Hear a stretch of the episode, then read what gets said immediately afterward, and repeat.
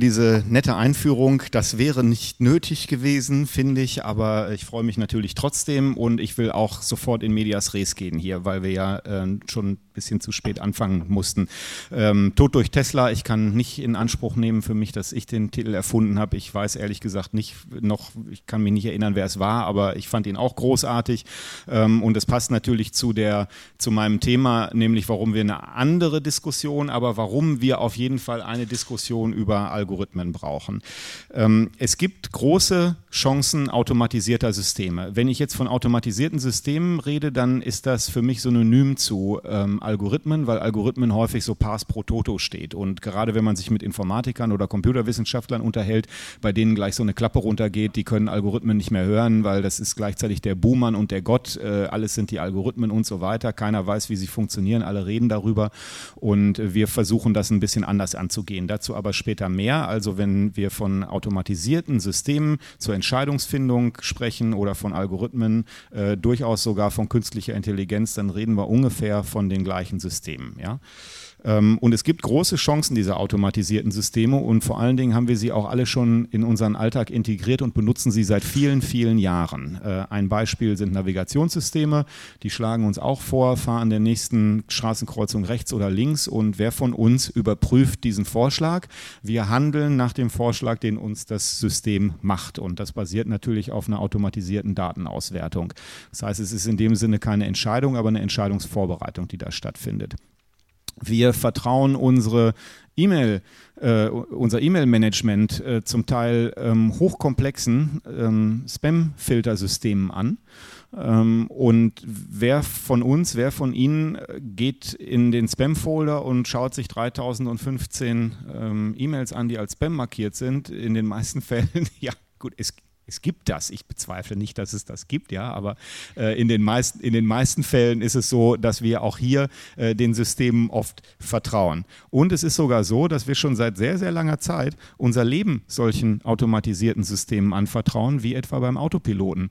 Ähm, da geht schon die Diskussion los, denn es wird dann gesagt, nein, der Autopilot ist kein automatisiertes System, ähm, sondern da sitzt immer ein hochqualif eine hochqualifizierte Kraft noch daneben, eine Pilotin oder ein Pilot und über überwacht das, was das Ding tut.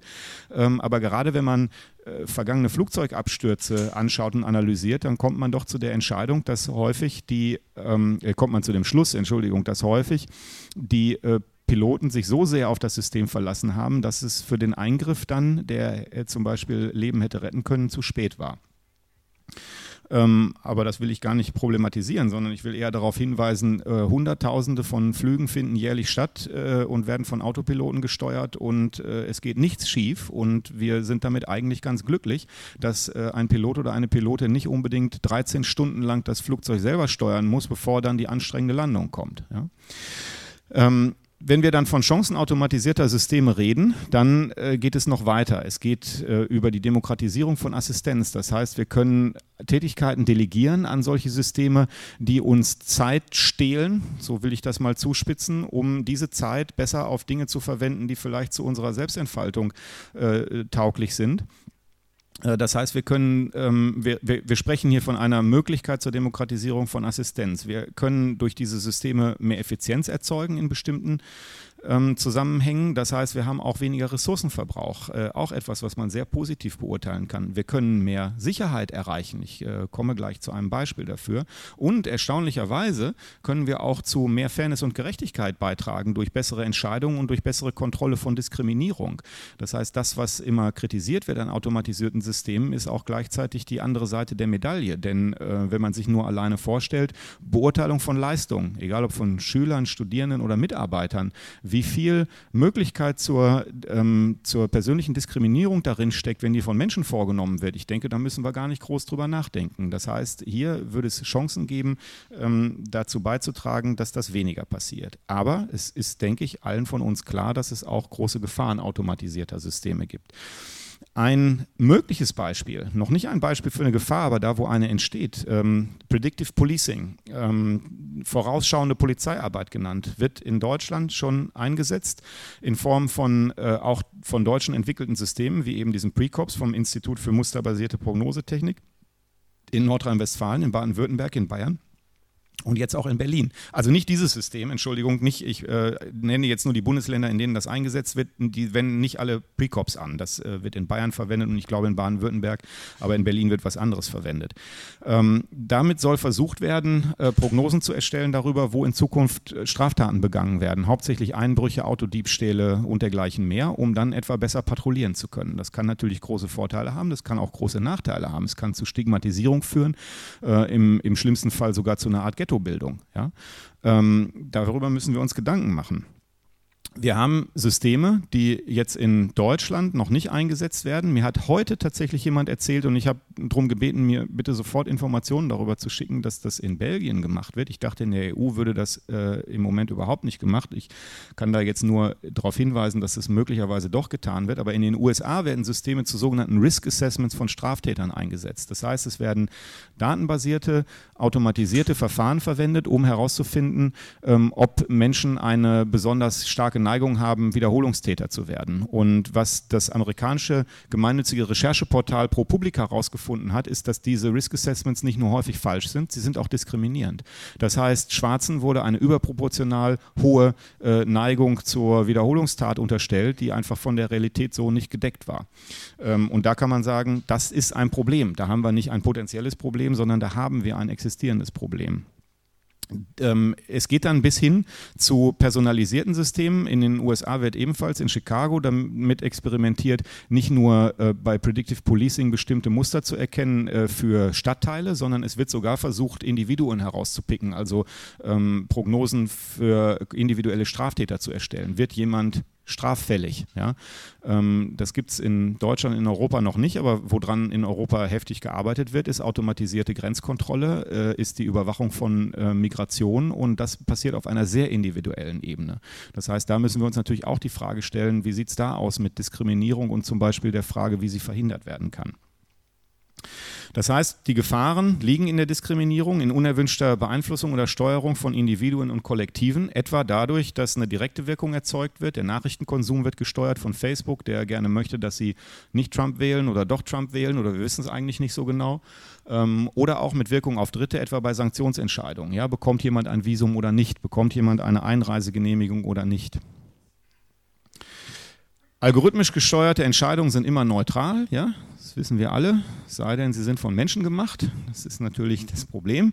Äh, wenn wir uns anschauen, wie solche äh, Entscheidungen zustande kommen und solche Systeme aufgebaut sind, dann gucken wir häufig in eine sehr komplexe Gemengelage. Wir haben das versucht in so einer Infografik darzustellen, aber äh, auch durch eine Infografik kann man komplexe äh, Verfahren oder, oder Systeme nicht immer sehr stark vereinfachen. Sie sehen hier, es geht hin von der Entwicklung der analytischen Methode über die Sammlung der Daten, ähm, über die ähm, Entscheidungsfindung bis hin eben zu der Aktion, die am Ende folgt. Und an all diesen Stellen sind unterschiedliche Menschen beteiligt, von, ähm, von Forschern über Entwickler ähm, und, und Datenwissenschaftlern bis hin zu denjenigen, die dann eben diese Systeme verwenden. Und das sind nicht nur Regierungen und Unternehmen, das können genauso gut auch NGOs sein. Ja?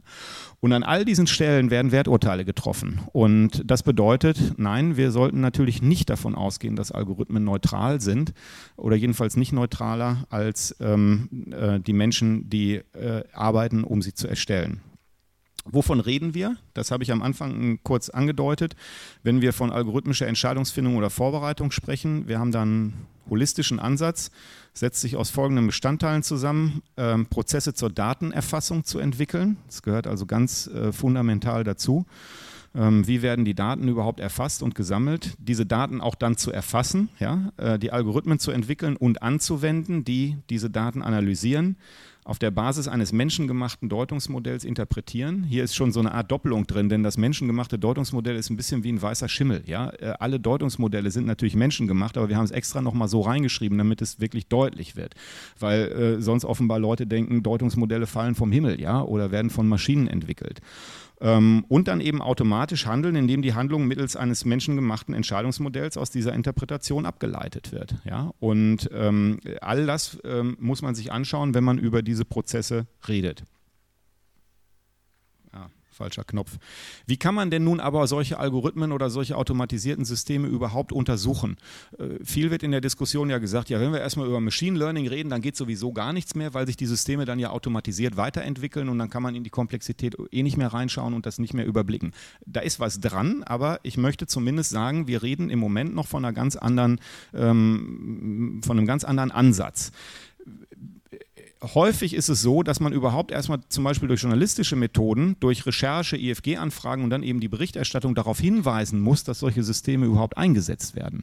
Ähm, ich habe zum Beispiel noch nie eine Analyse, ich sage ja gleich auch noch was zu Algorithm Watch und wo wir sind und wie wir arbeiten. Wir sind selber noch nicht so weit, aber ich habe zum Beispiel noch nie eine Analyse gelesen der Studienplatzvergabe in Deutschland. Da werden Zehntausende von Studienplätzen jährlich vergeben. Ich gehe jede Wette ein, dass da nicht ähm, hunderte von Sachbearbeitern sitzen und jede Entscheidung quasi quasi manuell fällen, sondern da arbeiten automatisierte Systeme. Wie tun die das? Auf welcher Grundlage? Nach welchen Kriterien? Wir wissen das einfach nicht. Da könnte man schon mal einfach anfangen, solche Fragen zu stellen. Wir brauchen natürlich die Informatik und die Computerwissenschaften für statistische Analysen, für sogenanntes Reverse Engineering. Das bedeutet, häufig sind Algorithmen einfach schwarze Kisten, Black Boxes. Wir bekommen die gar nicht, die werden uns nicht zur Verfügung gestellt.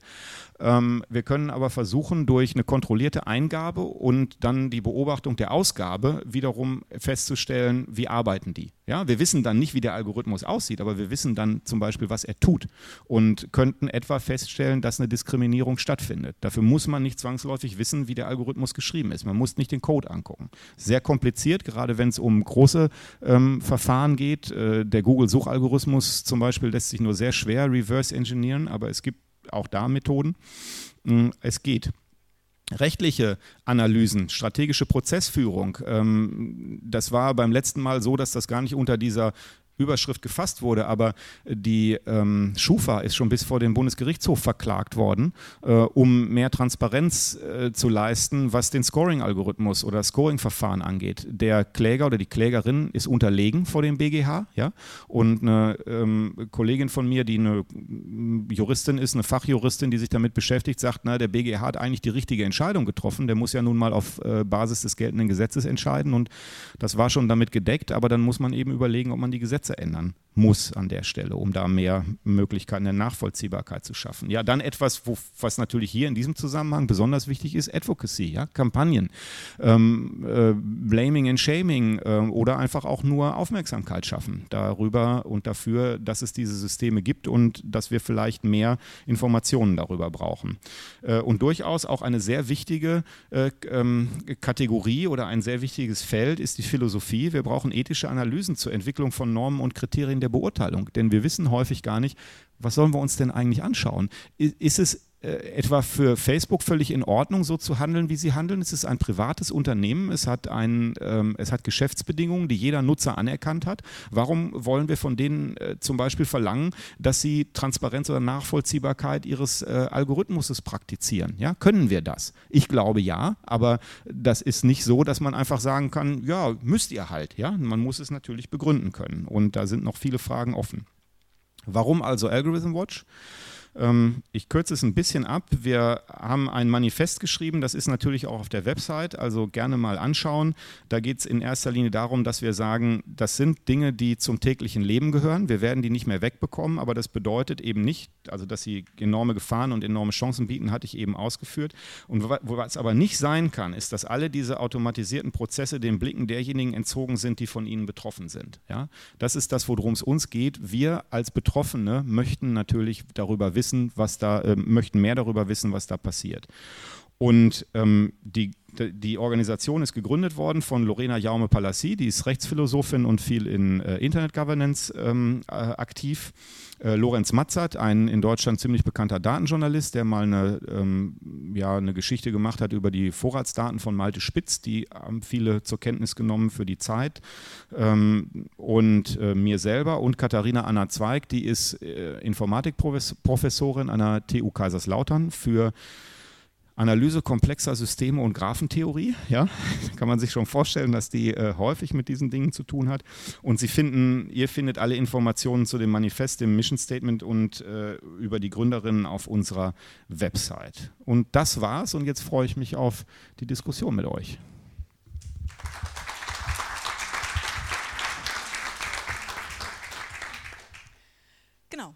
auf geht's. Hier sind die ersten Fragen.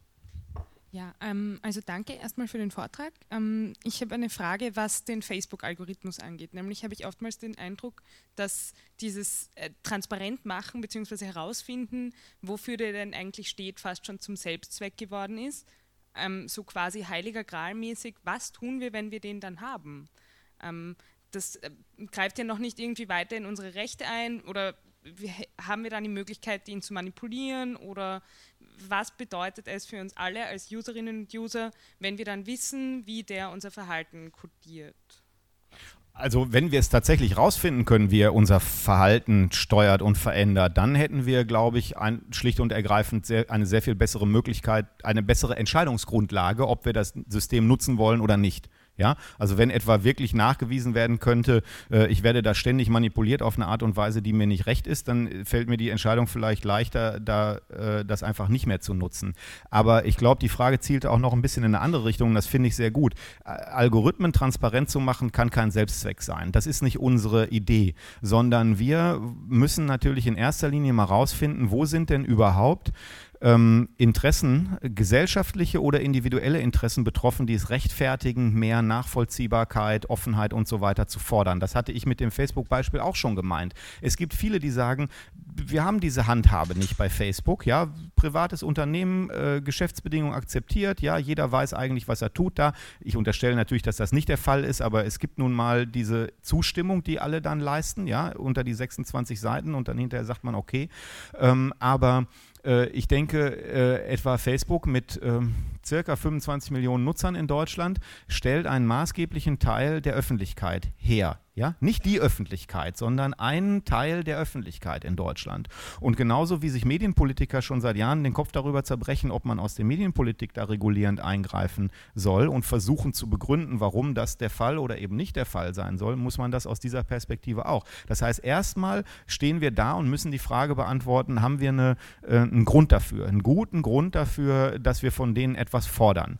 Ähm, und dann bin ich bei Facebook zum Beispiel der Ansicht, dass es gar nicht darum geht, deren Algorithmen Algorithmus zu bekommen. Also äh, den werden wir niemals bekommen, meiner persönlichen Einschätzung nach. Wir haben keine Rechtsgrundlage dafür, die wird nicht geschaffen werden und selbst wenn sie in Europa geschaffen würde, hätte man wieder die Situation, die sind aber in Kalifornien, ja, und so weiter. Sondern was man dann eben machen müsste, ist äh, etwa zu belegen, dass eine Manipulation stattfindet, was ja in der Vergangenheit auch schon belegt wurde. Ja, die haben es ja zum Teil selber zugegeben, da mit ihrem Experiment, bei dem sie einen Teil der Nutzer, äh, den haben sie eine bestimmte Art von Einblendung Sendungen gemacht in ihrem Stream und den anderen eben nicht. Ja? Das war eine Studie, die die gemacht haben. Als sie die veröffentlicht haben, gab es einen Aufschrei der Entrüstung, weil die gesagt haben, Entschuldigung, hat mal jemand über äh, ethische Hintergründe nachgedacht? Sind die informiert worden? Waren das einfach, waren das einfach Guinea Pigs da? Ne? Ja, und es war tatsächlich so. Das heißt, wir wissen, dass Facebook manipuliert und dann muss man sich eben überlegen, wenn die auf eine bestimmte Art und Weise manipulieren, sollte man das ändern, sollte man die dazu verpflichten,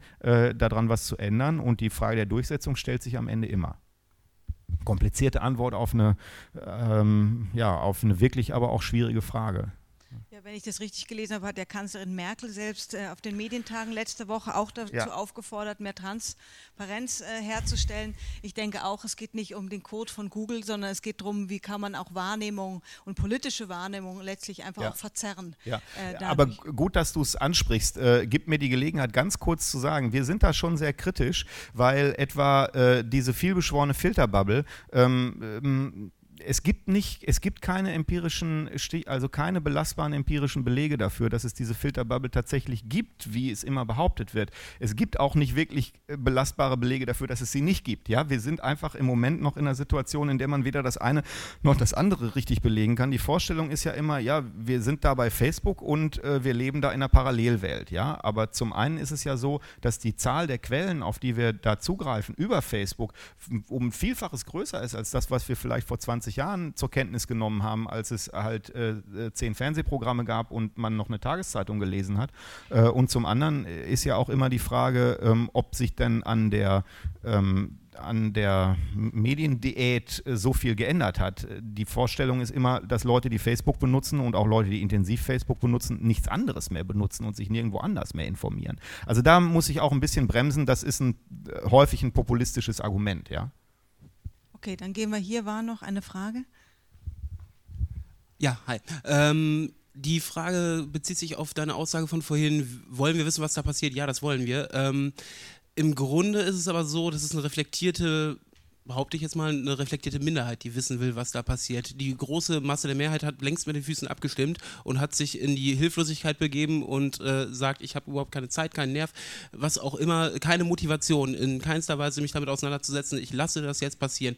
Äh, ist diese reflektierte Minderheit ja verpflichtet, berechtigt, äh, irgendwie legitimiert, diese Interessen, ähm, sich für diese Interessen einzusetzen, wahrzunehmen?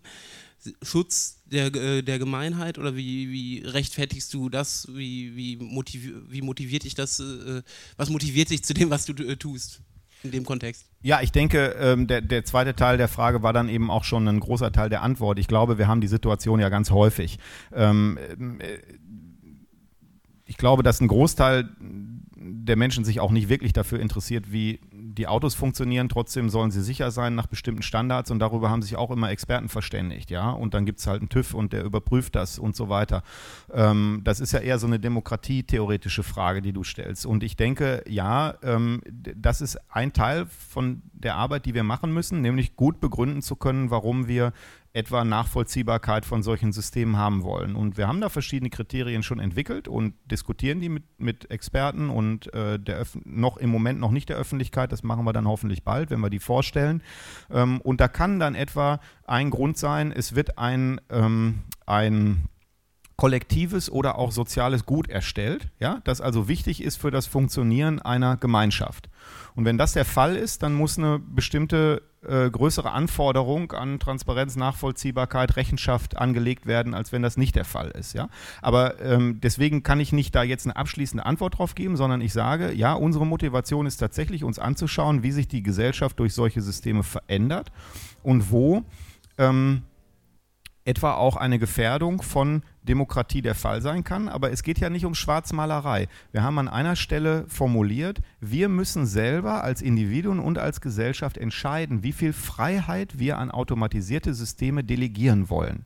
Wir tun das schon, dafür habe ich Belege gebracht und wir werden das weiterhin tun und wir werden das vielleicht in einem größeren Ausmaß tun. Diese Diskussion um das autonome Fahren ist, glaube ich, ein ganz gutes Beispiel. Ne? Im Moment finden das alle noch irgendwie ganz spooky, ja, dass man sich in so ein Auto setzt, dass man nicht mehr selber steuert. Aber ich äh, äh, sage, dass ich das sehr plausibel finde, dass zum Beispiel die Zahl der Verkehrstoten sich dadurch massiv verringern wird. Ja? Und äh, ich habe ja diesen provokanten Titel gewählt, Tod durch Tesla, ja, aber das ist eben so, es gab ja ja diesen Toten, ähm, weil dieses halbautomatisierte, dieser Autopilot, wie der genannt wird, der aber nicht ein wirklicher Autopilot ist, versagt hat und ein, ein Hindernis nicht erkannt hat und der Fahrer ist gestorben. Ja?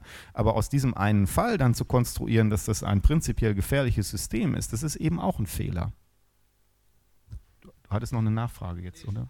Okay.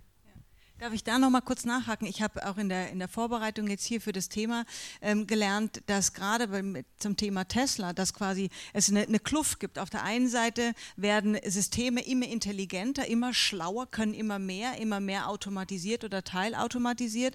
Aber es braucht wie beim normalen Auto, was ja auch erstmal einen TÜV, einen Crashtest braucht, brauchen ja auch solche Systeme, Sicherheitschecks äh, und dass dann quasi, dass es da eine Kluft gibt. Also je intelligenter die Systeme werden, da kommen die Sicherheitschecks quasi noch nicht hinterher.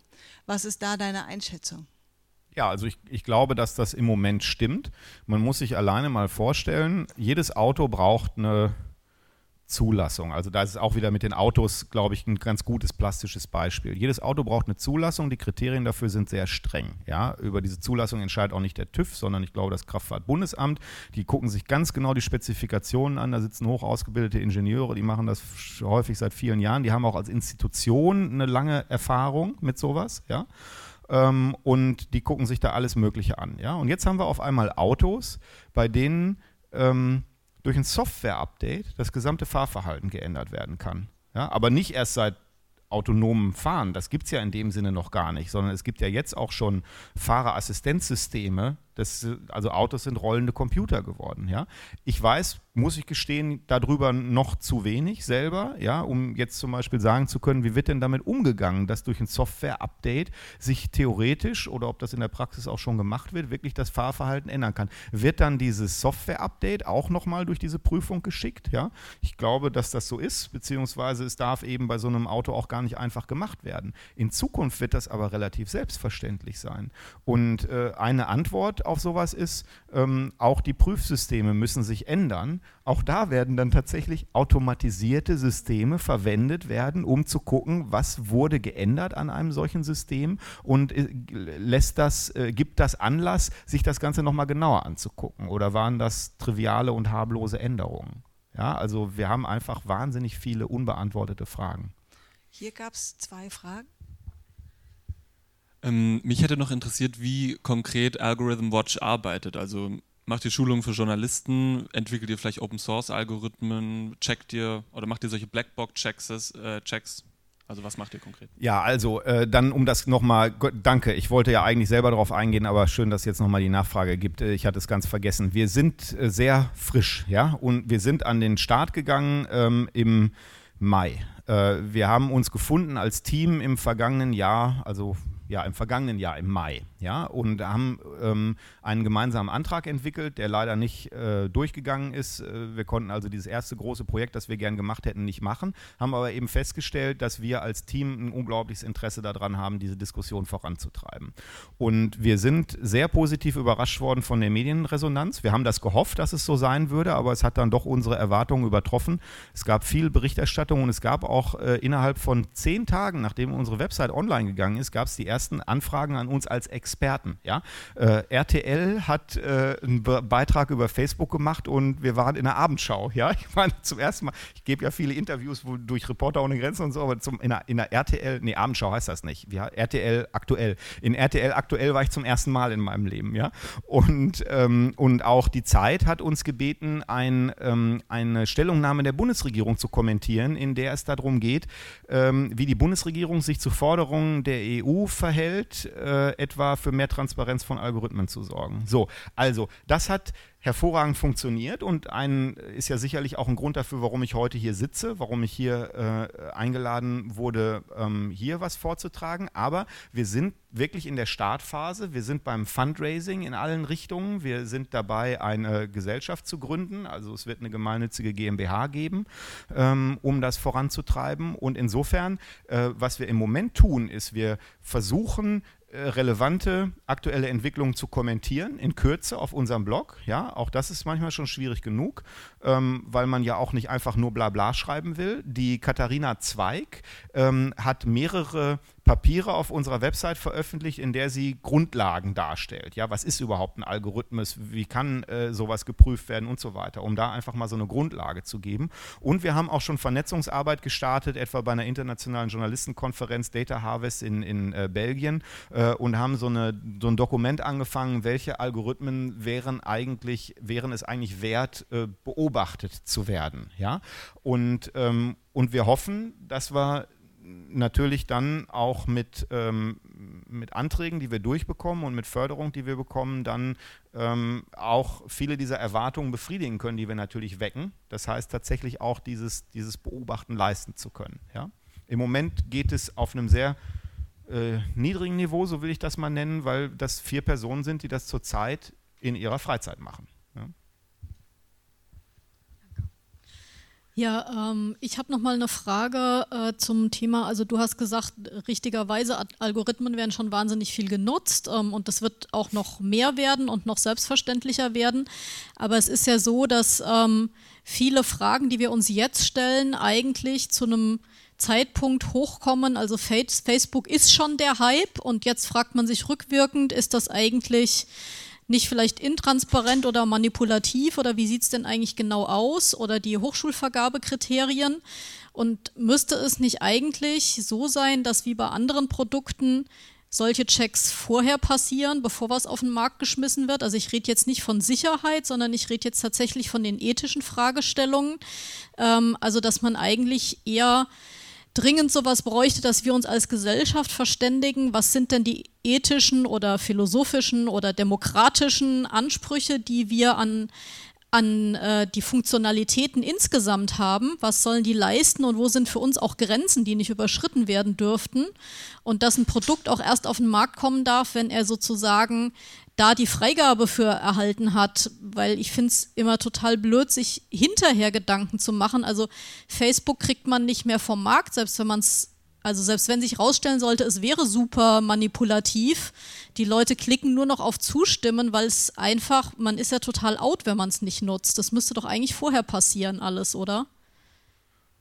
Bei Facebook ist man ja schon bald wieder in, wenn man es nicht nutzt. Insofern, da ändert sich ja auch einiges. Aber ja, die Frage ist sehr aufgeladen, ja. Also da steckt eine ganze Menge dahinter. Denn zum einen ist meine Antwort ja, wir brauchen genau diese Diskussion, nach der du gefragt hast. Wir brauchen die Diskussion darüber, welche Kriterien sollen angelegt werden an solche Systeme. Was finden wir akzeptabel? Das meinte ich mit diesem Satz, wir müssen entscheiden, welche Freiheit wir an solche Systeme delegieren wollen. Ja? Und da müssen wir diese ganze Diskussion dazu leisten. Jetzt gibt es aber eine ganz ein ganz konkretes Rechtsprinzip, jetzt schon, ähm, in dem, bei dem sich zum Beispiel Europa und die USA stark unterscheiden. In, in äh, Europa gibt es das sogenannte Precautionary Principle. Principle, also die, das, ne, das Prinzip der äh, Vorsicht, so will ich das jetzt mal übersetzen. Das heißt es, bitte? Vorsorge, genau, das Vorsorgeprinzip. Ähm, das heißt, es wird geguckt, was ähm, ähm, was können die Auswirkungen sein und darauf wird dann etwa eine Zulassung basiert. Die USA arbeiten viel mehr nach dem Resultatsprinzip oder wie immer das dann genannt wird. Das heißt, äh, es dürfen Dinge implementiert werden und dann wird geguckt, gibt es tatsächlich problematische äh, Konsequenzen davon. Ja? Und es hat sich eben in einer äh, jüngeren Vergangenheit gezeigt, dass gerade in dieser Welt der äh, Kommunikation, des Internets und so weiter, ähm, zumindest was so Entwicklungen von äh, Technologie angeht, die USA damit nicht so schlecht fahren, ja, weil in so ein Precautionary Principle auch ein ganz starkes Innovationshemmnis sein kann. Ähm, und ja etwa auch bei dieser Datensammelei, die heftig kritisiert wird, häufig die Annahme besteht, dass irgendwelcher Missbrauch damit passiert. Wir kennen aber gar nicht so viel Missbrauch. Ne? Also ich will jetzt einfach mal, ich mache mich jetzt nicht stark dafür, äh, da nicht hinzugucken, im Gegenteil, sondern äh, wenn man sich mal genau anschaut, wie viel Missbrauch hat es denn schon gegeben mit den Daten, die Google sammelt? Ja, jetzt könnte man sagen, naja, wir wissen es vielleicht einfach nur nicht. Vielleicht, wenn, Snowden, ja, Snowden ist ja aber eher ein Missbrauch durch Regierungen, nicht, nicht, durch, äh, äh, nicht, nicht durch Privatunternehmen. Also jetzt sagen wir mal ab von, es gibt natürlich prominente Fälle, Yahoo, äh, die eine sehr enge Zusammenarbeit hatten mit, ähm, mit äh, Regierungen und äh, Diensten, aber da würde ich gerne schon immer eine Unterscheidung treffen, ähm, dass jetzt man nicht sagen kann, dass ähm, massenweise sich die Unternehmen zum Büttel der, ähm, der ähm, Geheimdienste gemacht haben, sondern die Geheimdienste Ärzte haben in unsere Grundrechte eingegriffen und haben Mist gebaut, ja. Ähm, aber ich will das auch nicht, ich, wir kommen vielleicht dann von der konkreten Diskussion weg. Das heißt, wir, es wird uns schwerfallen, es wird uns schwerfallen, äh, dafür Kriterien zu definieren und wir müssen aber gleichzeitig dafür sorgen, dass diese positiven ähm, Auswirkungen, diese Chancen, die da drin stecken, dass wir die nicht im Keim ersticken, weil dann meiner Einschätzung nach, ist jetzt eine sehr persönliche Einschätzung, nicht unbedingt eine von Algorithm Watch als Organisation, ja, aber meiner Einschätzung nach dann das passieren kann, was wir im Moment haben bei der Datenschutzdebatte, was du eben schon angesprochen hast. Ja, Facebook macht ein unfassbar attraktives Angebot für Hunderte von Millionen von Leuten, offenbar, ja, sonst wären sie nicht dort. Und es gibt keine ähnlich attraktiven Angebote aus, ähm, aus Ländern oder aus Weltgegenden, in denen ein anderer Umgang mit Daten präferiert wird. Ja? Und das kann dann das Ergebnis sein. Dann ist eben die Abstimmung mit den Füßen da und die Leute gehen dahin, wo ihnen das äh, tolle Social Network angeboten wird.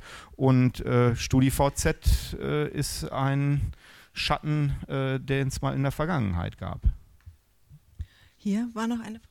Ja, also ich habe von der technischen Seite der Algorithmen jetzt nicht so wahnsinnig viel Ahnung, aber ich stelle mir einfach die Frage, warum, also wir haben ja Gesetze, wir haben Grundgesetz und Fachgesetze und alles, warum es nicht möglich ist, sozusagen die Hersteller von Algorithmen an die Gesetze so weit zu binden, dass man einfach das reinschreibt in dieses Programm und sagt, du musst jetzt aber das und das Gesetz verfolgen, du musst jetzt das Grundgesetz befolgen, dass der das in seiner Entscheidung sozusagen von vornherein einfach mit bedenkt und mit entscheidet so. Muss man eigentlich gar nicht, weil das ist eh eine Selbstverständlichkeit. Das Problem, also das muss befolgt werden. Ja, es müssen die Gesetze befolgt werden. Da gibt es gar keine Ausnahme. Die Gesetze müssen befolgt werden. Das Problem entsteht ja da, wo ähm, Leute entweder wissentlich die Gesetze verletzen, aber von dem Fall gehen wir gar nicht aus. Ja? Wir reden ja nicht von Verbrechern hier, wenn es um Algorithm Watch geht, sondern wir reden ja von Anbietern von Systemen, die sagen, äh, das ist mit den Gesetzen in Übereinstimmung. Ja? Dann kann es manchmal sein, dass man vielleicht zu dem Schluss kommt, die Gesetze sind schlecht. Ich würde sagen, das Gesetz, auf dem das äh, Urteil beruht, dass die Schufa komplett keine Auskunft geben muss über die Art und Weise, wie sie Scoring macht, das kann nicht so richtig sein. Ja? Da muss man ran. Ist aber ein langwieriger Prozess. Ja? Äh, davon abgesehen gibt es viele Gesetze, die sowas regulieren. Etwa ist es so, dass durch die Datenschutzverordnung in Europa automatisierte Entscheidungen mit Rechtsfolgen gar nicht erlaubt sind. Die sind gar nicht erlaubt. Das heißt, jetzt könnte man sagen, wenn man sich damit auskennt, ja, aber dann braucht es doch Algorithm Watch nicht. Dann gibt es doch gar keine automatisierten Entscheidungen. Naja, da sagen wir, das reicht nicht, weil sich das erstens auf äh, Systeme bezieht, die mit äh, persönlichen Daten arbeiten äh, und es etwa bei Predictive Policing auch den Fall gibt, da sind überhaupt keine personalisierten Daten, äh, die da verarbeitet werden. In Bayern zum Beispiel hat der dortige Datenschützer hat das analysiert und hat denen äh, eine Genehmigung erteilt, hat gesagt, das ist ist unbedenklich, ihr könnt das machen, ja, aus Sicht des Datenschutzes. Da sagen wir aber, es kann nicht nur der Datenschutz ausschlaggebend sein, es muss auch sowas untersucht werden, wie äh, findet da eine äh, Stigmatisierung, Diskriminierung, wie auch immer statt. Das lässt sich damit nicht fassen, ja. Das heißt, es gibt manchmal noch unzureichende Gesetzgebung und dann gibt es natürlich auch immer die Fälle, bei denen man Unklarheit hat. Ja, wir kennen das doch. Nehmen wir wieder Facebook als Beispiel, weil es so gut taugt. Facebook ist ständig vor Gericht, ja, auch in Deutschland. Der VZBV verklagt die und andere verklagen die. Und dann hat man ja immer den Eindruck, die machen die ganze Zeit Mist, ja. Aber die gewinnen auch viele Verfahren. Ja, da gehen auch dann eben Leute hin und, äh, und äh, verklagen die und dann unterliegen sie am Ende vor Gericht und das Gericht entscheidet, Facebook hat rechtskonform gehandelt und diejenigen, die ihnen unterstellt haben, es sei rechtswidrig, die bekommen Unrecht. Ja? Das heißt, das ist auch nicht immer so klar ähm, auszumachen von vornherein, wie da der Hase läuft. Und deswegen, aber noch ganz kurz als einen Satz, ähm, was wir brauchen, und dafür plädiert zum Beispiel auch die Katharina Zweig, die an ihrer Uni selber einen Studiengang Sozioinformatik gegründet hat, was wir zum Beispiel brauchen, ist eine größere Aufmerksamkeit bei den Leuten, die diese Systeme entwickeln. Und dafür treten wir auch ein. Ja? Äh, wir möchten natürlich auch, dass diejenigen, die solche Systeme entwickeln, sich darüber im Klaren sind, was das für Folgen haben kann, was sie tun, damit das besser mitbekommen bedacht werden kann. Ich meine, diese Debatte kennt man aus der Medizin seit Hunderten von Jahren. Ja? Äh, die gibt es in der Biologie, die gibt es in der Chemie, die gibt es in der Physik, ja? Äh, ABC-Waffen und so weiter. Ähm, und die gibt es dann eben auch in der Informatik. Übrigens auch nicht erst seit gestern, gerade in Berlin äh, Gesell ähm, Gesellschaft und Informatik, äh, Informatik und Gesellschaft an der Technischen Universität oder Informatik in Bildung und Gesellschaft an der Humboldt-Universität. Das sind alles Programme, die sind schon vor 20 oder 25 Jahren gegründet worden. Äh, ich habe in, in, einem Artikel, ich komme gleich hier rüber, äh, gelesen, da wurdet ihr äh, verglichen mit Foodwatch. Dass ihr quasi das Thema natürlich in einem anderen äh, Feld logischerweise, aber dass euer Thema auch ganz stark die Frage der Regulierung ist und wie kann man eigentlich regulieren. Und da würde mich noch interessieren, wer kann eigentlich, also wer sind eigentlich die Akteure, die da wirklich eine Gestaltungs, einen Gestaltungsspielraum haben? Und dann übergebe ich gleich äh, an dich. Also zum einen der Vergleich mit Foodwatch gefällt mir ganz gut, in dem Sinne, dass wir ja auch sagen, Foodwatch ist nicht gegen Essen. Ja? Abgeordnetenwatch ist nicht gegen Abgeordnete, sondern man will, den, äh, man will den Sachen halt auf die Finger schauen oder den Leuten und das wollen wir auch. Wir sind auch nicht gegen Algorithmen und gegen automatisierte Systeme. Äh, aber die Frage nach der Regulierung ist schon eine ganz, ganz entscheidende und auch eine schwierige, weil wir ja in der digitalisierten Welt vor allen Dingen mit, dem, mit der Situation hadern, dass äh, wir auch an vielen Stellen ja so schön in der Gegend rumregulieren können. Heißt, heißt, wir machen neue Gesetze, die können dann aber nicht durchgesetzt werden. Ja, weil zum Beispiel die Anbieter von äh, grenzübergreifenden Dienstleistungen irgendwo im Ausland sitzen und dann gar nicht unter unsere ähm, ähm, Rechtsetzung fallen. Und äh, das ist ein bisschen, das ist in dieser digitalen Welt meiner Einschätzung nach schwieriger als bei sowas wie Essen, ja. Ähm, aber die Gentechnik-Debatte zeigt natürlich auch, dass es beim Essen nicht gerade einfach ist. Ja, also da kann ich jetzt auch nicht hingehen und sagen, ja, ist alles ganz Foodwash, ist alles ganz trivial. Ne? Natürlich nicht. Ähm, aber äh, das ist ein großes Problem und äh, ich denke, es wird einfach auch viel um diese Aufmerksamkeit gehen und auch so verpönt wie das ist, es kann auch durchaus Selbstregulierung geben. Häufig funktioniert die nicht, ähm, aber dann gibt es diesen Begriff der Co-Regulierung, der beinhaltet, dass es einen gesetzlichen, gesetzlichen Rahmen gibt für eine Selbstregulierung und dass die dann schön auch mal irgendwie machen können und dass das dann auch vielleicht alles ein bisschen schneller geht und man nicht acht Jahre darauf wartet, bis sowas wie die Datenschutzgrundverordnung verabschiedet wird. Äh, und wenn sie dann aber doch Mist bauen, dass es dann den gesetzlichen Rahmen gibt, der sagt, gut, aber bis hierhin und nicht weiter. Da muss dann eben auch der Gesetzgeber eingreifen. Genau, hallo, Helene Hahn von der Open Knowledge Foundation Deutschland. Hallo. Ich finde das Thema super, super interessant, ähm, diskriminierende Algorithmen. Ich wollte euch fragen, beschäftigt ihr euch auch mit diskriminierenden Daten, weil das hängt ja immer zusammen. Also gerade wenn man sich ähm, äh, in, in dem Bereich Polizeiarbeit und, und eben ähm, Statistiken um wer, wer äh, ist eher straftätig oder solche Fragen beschäftigt. Ähm, schaut ihr euch das auch an und wenn ja, in welcher Form? Und die zweite, ähm, oder den zweiten Gedanken, den ich loswerden wollte, weil ich das zumindest in meiner Arbeit immer wieder merke, auch in Gesprächen mit anderen Menschen. Ähm, ich habe immer das Gefühl, je weiter die Technik fortschreitet, und das tut sie ja, ähm, desto losgelöster wird sie sozusagen von den einzelnen Menschen, weil uns eigentlich die Skills fehlen, diese Sachen einzuschätzen. Also zu sagen, das sind gute Algorithmen, das sind gute Daten, das sind Daten, die nicht diskriminierend sind gegen bestimmte Bevölkerungsgruppen und so weiter. Also wie, wie gehen wir damit um ähm, als Gesellschaft? Das finde ich irgendwie noch eine sehr relevante Frage. Ja, unbedingt. Also ähm, zu eins, ja, ähm, ich, ich glaube, vielleicht müsste man da, müssten wir da nochmal begrifflich drüber diskutieren. Ich glaube, diskriminierende Daten in dem Sinne gibt es nicht. Es kann nur eine Handlung diskriminierend sein. Ähm, aber die Handlung kann entstehen dadurch, dass Daten auf eine diskriminierende Art und Weise gesammelt bzw. ausgewertet werden. Und das habe ich versucht oder das versuchen wir mit dieser Infografik deutlich zu machen, dass es ein langer Prozess ist, der viel umfasst, ja, wo wir eben auch sagen, ja, wir haben uns Algorithm Watch genannt, ja, es muss ja auch irgendwie knackig sein. Man will ja auch äh, was erreichen in der Öffentlichkeit, aber wir legen schon eben Wert darauf zu zeigen, ähm, es geht nicht um den Algorithmus an sich. Es geht um das gesamte System, um den Prozess, in dem die Datensammlung auch konzipiert wird, wie die stattfindet, die Daten auch gesammelt werden müssen. Sind die schmutzig, sind die sauber, sind die fuzzy, sind die eindeutig und so. Das sind alles Fragen, die da beantwortet werden müssen, weil wenn dann nämlich ein Algorithmus, der eigentlich ganz dufte ist, aber am Ende mit einem Datensatz arbeitet, der Schrott ist, dann äh, passieren schlimme Dinge. Ja?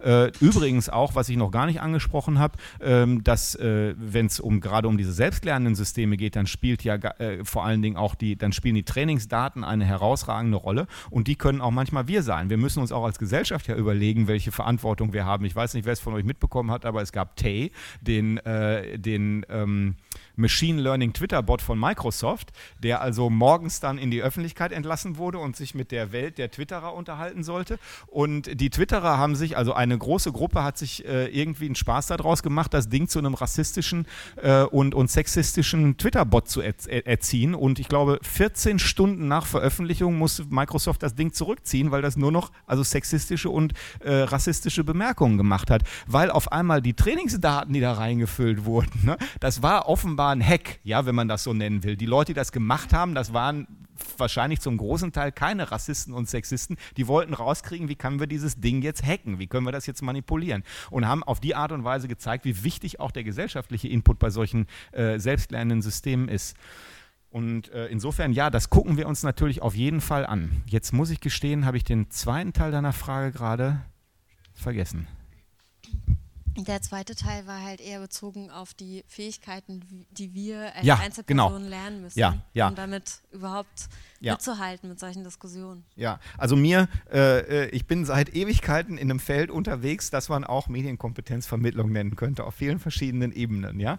Und inzwischen äh, bin ich da sehr skeptisch geworden, weil Medienkompetenz natürlich an ganz vielen, in ganz vielen Diskussionen nur noch als ein Feigenblatt verwendet wird oder eine Nebelkerze, ja. Ja, ja, da müssen die Leute halt medienkompetenter werden, ja. Und dann wissen Sie schon, äh, bei Google zum Beispiel, dass alles mit Ihrem tatsächlichen Klarnamen aufgespeichert äh, wird. Alle Ihre Suchen werden mit einem Klarnamen in Verbindung gebracht, ähm, weil nämlich Sie gleichzeitig in Ihr Gmail-Account eingeloggt sind, in Ihren Gmail-Account eingeloggt sind. Ja, und dann stellt man aber fest, wenn man Leute bei der Nutzung beobachtet, kein Mensch weiß das. Also kein Mensch natürlich nicht, aber doch die große Zahl der Leute weiß das nicht, dass das verknüpft wird. Ne? Aber die sind dann halt nicht medienkompetent genug. Ja? Und da äh, denke ich, dass wir durchaus ähnlich denken, das reicht nicht. Und dafür brauchen wir dann eben am Ende auch Institutionen. Und es ist in der Debatte ja häufiger mal dieser Algorithmen-TÜV genannt worden. Ich bin immer noch mir nicht richtig im Klaren darüber, ob ich die Analogie so gut oder schlecht finden soll. Äh, ich tendiere dazu, die ganz gut zu finden, auch wenn sie ein bisschen äh, populistisch ist. Aber der TÜV beruht auf einer Kombination von Faktoren, nämlich es gibt eine Regulierung, eine ganz strikte, nämlich eine Gesetzgebung, die verlangt, dass Autos und andere technische Systeme auf ihre Sicherheit überprüft werden. Dann gibt es eine Institution, die das machen kann, ja, und die eben auch die technische Expertise hat, das zu tun. Und das ist ein ganz interessanter Dreiklang, ja. Und die Frage ist, ob wir sowas erreichen können für Algorithmen oder ob sie dann doch irgendwie zu komplex sind, die Systeme. Und da müsste man am Ende sagen, um die Antwort auch noch zu geben, es kann Situationen geben, in denen wir sagen müssen, da dürfen solche Systeme nicht eingesetzt werden. Wenn über ein, äh, eine, sagen wir mal, ähm, hier ähm, Entscheidung oder wenn von einem ähm, Maschinenlernenden, also Machine Learning System entschieden werden soll, ob jemand ins Gefängnis muss oder nicht, und man diese Prozesse aber nicht mehr nachvollziehbar machen kann, dann wäre meine Intuition im Moment, dann dürfen sie halt dafür nicht eingesetzt werden. Punkt aus. Entweder sie können nachvollziehbar gemacht werden und dann können auch Haftungsfragen geklärt werden, ja, äh, und dann kann man auch äh, solche Urteile wieder ähm, äh, überprüfen und unter Umständen verändern. Aber wenn das nicht mehr möglich ist, ja, und das ist ja denkbar, das passiert ja jetzt schon, diese Entwicklung, dann kann man die vielleicht für bestimmte Dinge einsetzen, etwa für Navigationssysteme, ja, aber eben nicht dafür zu entscheiden, ob jemand ins Gefängnis muss oder nicht. Äh, leider äh, rennt die Zeit ganz fürchterlich. Also ich würde auch am liebsten die nächsten drei Tage mit dem Thema zubringen, aber ähm, so, eigentlich sind wir schon drüber. Ich würde sagen, äh, es gibt jetzt noch eine Einsatzfrage und eine Einsatzantwort bitte. Wer möchte diese stellen? Wie kann man euch unterstützen als Teil der aufgeklärten Minderheit, die wir in Anbetracht der großen Masse an Leuten sind, die nicht mal wissen, was ein Algorithmus ist? Das wird jetzt eine Einsatzantwort mit ganz vielen Semikola. Ähm, nein, ich mach's ganz kurz.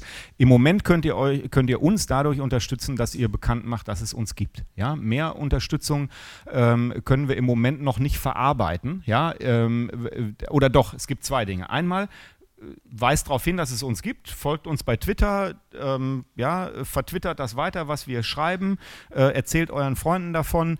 Ähm, und das Zweite ist, wenn ihr Fälle findet, bei denen ihr sagt, das ist was, was wir konkret für überprüfbar, nee, für überprüfungswürdig und notwendig halten, dann schickt uns diese Beispiele. Und im Moment rechnet noch nicht damit, dass wir dann innerhalb von zwei Wochen da eine Überprüfung machen können und eine Antwort haben, aber wir brauchen diese Beispiele, um auch da Aufmerksamkeit äh, erwecken zu können. Also das sind die zwei Arten, denke ich, wie ihr im Moment uns helfen könnt. Und wenn jemand von euch einen äh, potenten Geldgeber kennt, der total scharf drauf ist, so eine Institution wie unsere zu unterstützen, dann gebt ihm bitte meine E-Mail-Adresse weiter oder ihr. Ja.